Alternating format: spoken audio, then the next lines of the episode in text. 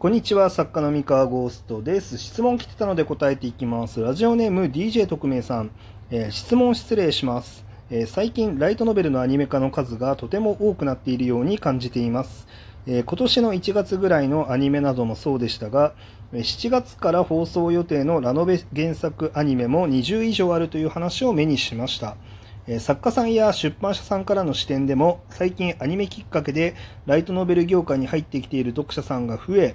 業界としての盛り上がりを感じていたりするのでしょうかということで DJ 特命さんありがとうございます。こちら答えていきます。えーアニメ化の数が増えてるという情報は知ってますし肌でも感じています。ただそれによって、でえー業界として盛り上がりを感じているか盛り上がっているかでいうと答えはノーでございます。あこれあの個人的なね感想ね。完全に個人的な感想なんであの異論反論全然ある人もいると思いますが個人的にはライトノベル業界がこのアニメ化ラッシュによって盛り上がっているんだという感覚は全く持ってません。個人的には。はい。申し訳ないが申し訳ないがないですでこれがなんでかなんでそんなにえっとなんだろうえっとこのアニメ化ラッシュによってライトノベル業界が盛り上がってないと感じるかなんですけれども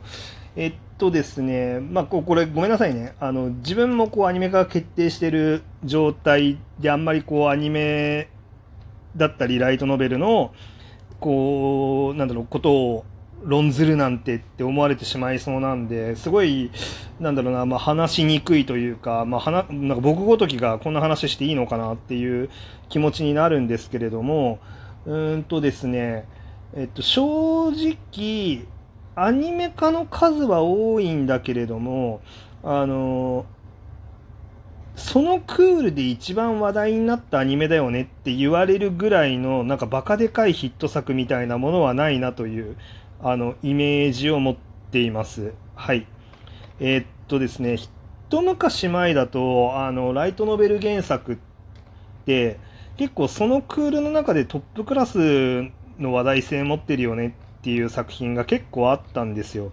あのー例えばとある魔術のインデックスだったり、えー俺の妹がこんなに可愛いわけがないだったり、えーっと、インフィニットストラトス、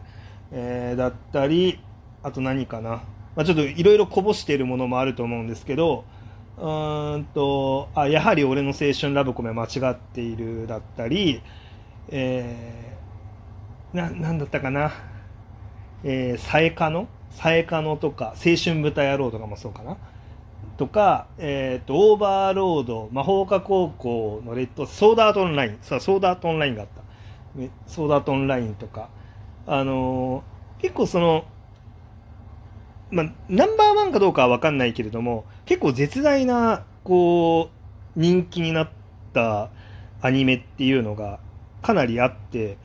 で、そこから、やっぱりライトノベル業界に、こう、お客さんがガーン、あの、が、なアニメきっかけで入ってきてくれてるなっていう感覚は、その時の方が強く感じましたね。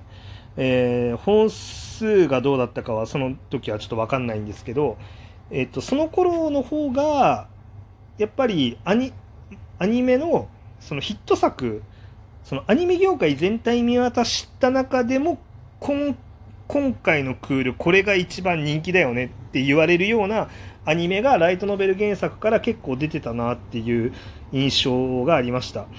でそういう意味でいくと今、えー確かにアニメ化の本数自体は多いんですけれどもなんでしょうねあのー今季一番話題になったアニメが原作がライトノベルだねっていうことは減ったなという印象を持っています。はい。あの、で、これはもう勘違いしないでほしいんですけど、別にそれを批判したいわけではなく、あの、現実、事実としてそうなんじゃないかなっていう気はしているというだけですよね。あの、例えばその今のクール、今のククールで、じゃあ一番話題になってるのなんだっけ？って言ったら、まあ、推しの子あたりなのかな？あのわかんないですけど、まあ、ちょ僕アニメそんな詳しくないので、すごい素人意見になってしまうんですけど、あのまあ、じゃあ例えば僕、その素人な僕の耳にも届いてくるのが推しの子とかなんですよね。で、1個前のクールだと、じゃあ何だったっけ？っていうと、えー、っとボ、ボッチザロックって1個前でしたっけ ?2 個前でしたっけ？って、まあ、それぐらい、あの、僕、アニメ詳しくないんですけど、あの、推しの子の前に、あ、これ話題になったなって思ったのが、確かボッチザロックだったんですよ。えっと、僕の視点だとね、あくまで。もちろん、あの、ライトノベル原作アニメも多分あったし、なんだろう、えっと、結構人気だったっていうアニメはあると思うんですよ。あの、それはなんか、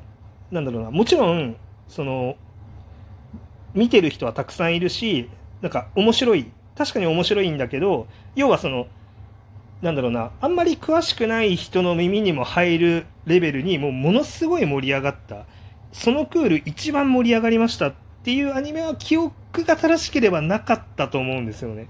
あの、ライトノベルアニメに関しては。あったのかな？あったら本当にごめんっていう感じなんですけど、あの、ただ、推しの子の前はボッツ・ザ・ロックだったなっていう印象があって、で、その前がリコリス・リコイル、あ、リコリスの後にもう一個ぐらいあったかもしれないんですけど、なんかリコリス・リコイルが話題になってたなとか、えー、っと、スパイファミリーが話題になってたなとか、まあ、なんかいろいろあるんですけれども、こう、まあ、実はその、じゃあそれってでも、本当にナンバーワン作品だけ上げたらそうなるよねっていうツッコミはあるかもしれないんですけど、それで言うとガチでですね、あの、とある魔術のインデックス、まあ、アニメで言うと、とある科学のレールガンがかなり強かった記憶があるんですけど、あの辺りって本当にナンバーワンだったんですよね。あの、そのクールの、あの、インフィニットストラトスとかもそうなんですけど、あのだから、まあ、記憶が改ざんされてナンバーワンに見えてる、あの、そういう、なんだろう、記憶になってるだけで、当時も違ったよってツッコミもあるかもしれないんですけど、た、ただ、個人的な感覚だと、そうだったなっていう感覚を持っているっていう感じなんですよね。そう、な、なので、あの、数は多いんだけど、こう、なんだろうな、こう、ものすごい存在感を発揮して、これによってたくさんの、あの、読者がライトノベル市場に増えて、そしてものすごい盛り上がってるっていう感覚はあんまり持ってないっていうのが正直なところでございます。で、とはいえ、じゃあその、なんかライトノベル市場、じゃあもうダメダメなんですかっていうと、別にダメダメとも全く思ってはおらず、あの、そのアニメでたくさんの読者が入ってきましたねっていうのは、なんか、まあ、引き続き、なんだろうな、もちろんアニメからあのライトノベルに入ってきてる読者さんもいるだろうなと思いつつ、なんか、それとはまた別に、おのおのの、なんて言うんでしょうね、そのライトノベル業界の、おのおのの努力で、なんだろう、お客さんは定着してるなという感覚はある。ありますね。定着してるというか、うーん、まあ、盛り上がってる作品は結構あるなっていうイメージは持ってます。でただそれが、あの、アニメ化によって大量に新規のお客さんが入ってきてるから盛り上がってるっていうよりかは、うん、例えばその、格読むとか小説になろうとかでもいいんですけど、あの、そういうウェブ小説から、あ、このアイデア面白いでなんかこうね、あのウェブの読者さんがこうわーって集まってで業界の作家たちもあこれ面白いじゃんってわーって話題にしてなんだろう元気になってたりとか、まあ、逆にあのウェブじゃなくても書き下ろしでも例えば MF 文庫 J の、まあ、うち義妹生活とかもそうなんですけどあの作品とかでなんか若い人たちがあのこれこの作品面白いじゃんわーって集まってきてなんか盛り上がってたりとかっていうそのウェブだったり、まあ、書き下ろしの小説単体でその若年層とか、まあ、ウェブ小説だと若年層だけじゃなくて、まあ、30代とかの読者さんも多かったりするんですけれどもなんか総合的にこうなんか各々の作品の工夫とか努力の結果各々の作品でなんかこうファンが盛り上がってるっていうイメージはあってそれがなんかこうものすごいアニメによってものすごい大勢のライト層が入ってきたから盛り上がっているっていうのとはまた違う盛り上がりだなという感覚を持っております。はい。えー、というわけで、えー、まあ、アニメ化がたくさんあるのはありがたいし、な、なんだろう、その、別に、個人的には別に、その、トップのアニメじゃなかったら価値がないとも思ってないので、なんか別にアニメ化がたくさんあることはすごい素晴らしいことだし、なんか一個一個のアニメはちゃんと作られてて面白いと思うし、なんだろう、そこにはなんか別に異論はないんですけれども、まあ、そのアニメ化によって大量のライト層がこう入ってきてるなとはあんまり感じてないっていう、はい、話になります。えー、っと、そうですね。で、難しいですもちろんゼロではないし、あの、アニメ化で入ってきてる人も、まあ、大勢いるとは思うんですけど、うん、そうかな。